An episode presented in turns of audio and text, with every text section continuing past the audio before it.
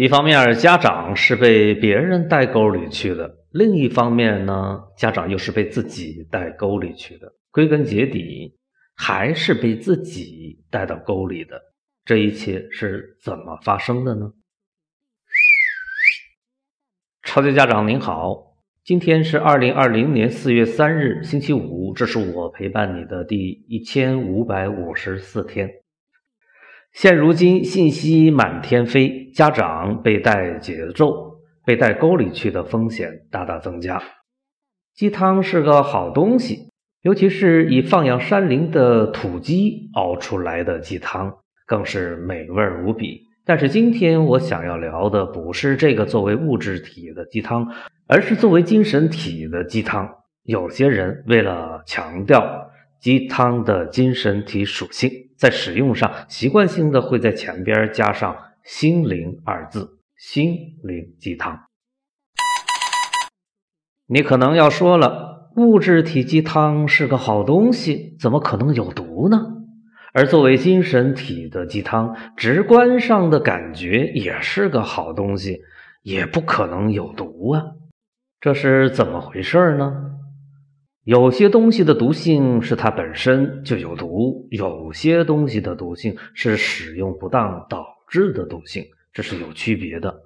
鸡汤但凡有毒，可能是后一种情况。水本身无毒，但是人一旦喝水过了量，也会发生水中毒。营养是个好东西，至少我们的身体认为它是一个好东西。但是过量会导致肥胖，而肥胖会导致身体出现各种毛病。人喜欢听鼓励的话、赞美的话，在培养孩子的过程中，家长也应当常常鼓励孩子、赏识孩子，但是也要适度，过了也会适得其反。在政治斗争中，在宫斗中，在职场斗争当中，常常也会发生捧杀事件。有些捧杀是无意的，没有预谋的；有些捧杀恐怕是故意的，是有阴谋的。不管是哪一种，都有相同的结果，就是被赞美、被表扬、被光环的这个人下场不怎么好。今天我着重要提醒你的是另外一种情况。是身处鸡汤环境的风险，这种风险不是哪一个人、哪一个团体施加于你的，也不是谁谁谁设计制定了一个阴谋让你中招的，而是充满鸡汤的这个大环境，使得你在不知不觉中受到影响，日积月累，从量变到质变，最终中毒。而这个大环境中的每一个人，又是这种系统性风险的组成。因素，正因为有这种特点，所以你中毒的风险就被大大的增强了。鸡汤的颜值一般来说都非常高，正因为颜值高，所以防范它的难度也就十分的高。它是糖衣炮弹，但它又比糖衣炮弹更会打扮，比糖衣炮弹更加光鲜亮丽。其实把它比喻为糖衣炮弹是不准确的，因为所谓糖衣炮弹是说它本身有问题，而鸡汤本身是没有问题的。它的问题是出现在程度上，时间上的经年累月，空间上的满满无处不在。只有到了这样一种程度，它才有了毒性。鸡汤的攻击对象是人的大脑组织。是组织吗？好像也不准确，而是大脑的运行程序。中毒者的表现是不知不觉的，既不自知，旁观者也不清楚。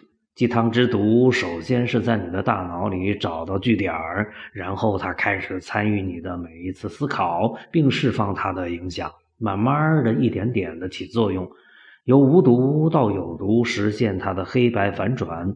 最先崩盘的是构成你的大脑的安全防卫体系，使得你的大脑对于有毒物质的防御能力越来越低。鸡汤有点妖，有点媚。鸡汤之毒怎么看都与冠状病毒有诸多地方是十分相似的。要防范鸡汤之毒，抓手不在于鸡汤，而在于你自己。因为鸡汤本无毒，只是多了，也便有了使你中毒的可能。回到生活本身，生活是五颜六色的，生活是多姿多彩的，生活是有起有伏的，这是生活的本来面目。居安思危是防范鸡汤之毒的一个办法。安是一个好东西，安久了而忘了危就不好了。反之，愤怒、忧伤出诗人。按照鸡汤的通常定义，愤怒也好，忧伤也罢，不能算是鸡汤，而它作用于诗人的身上，往往能够产生好的作品。一个东西好到你一时半会儿挑不出毛病的时候，你可就要警惕了。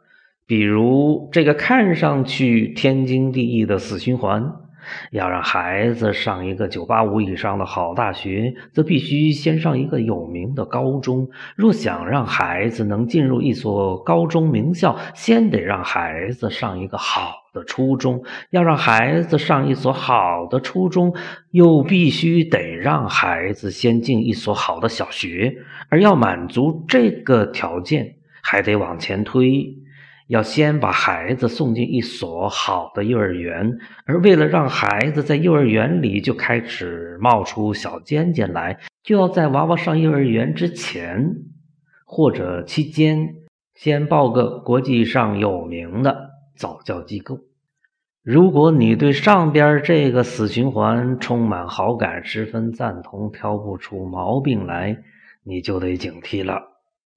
要给今天的唠叨来一句总结性的话语的话，这句话应该这样说：重要的不是原材料，而是处理原材料的机制与能力。鸡汤很美妙，多喝。亦无益处。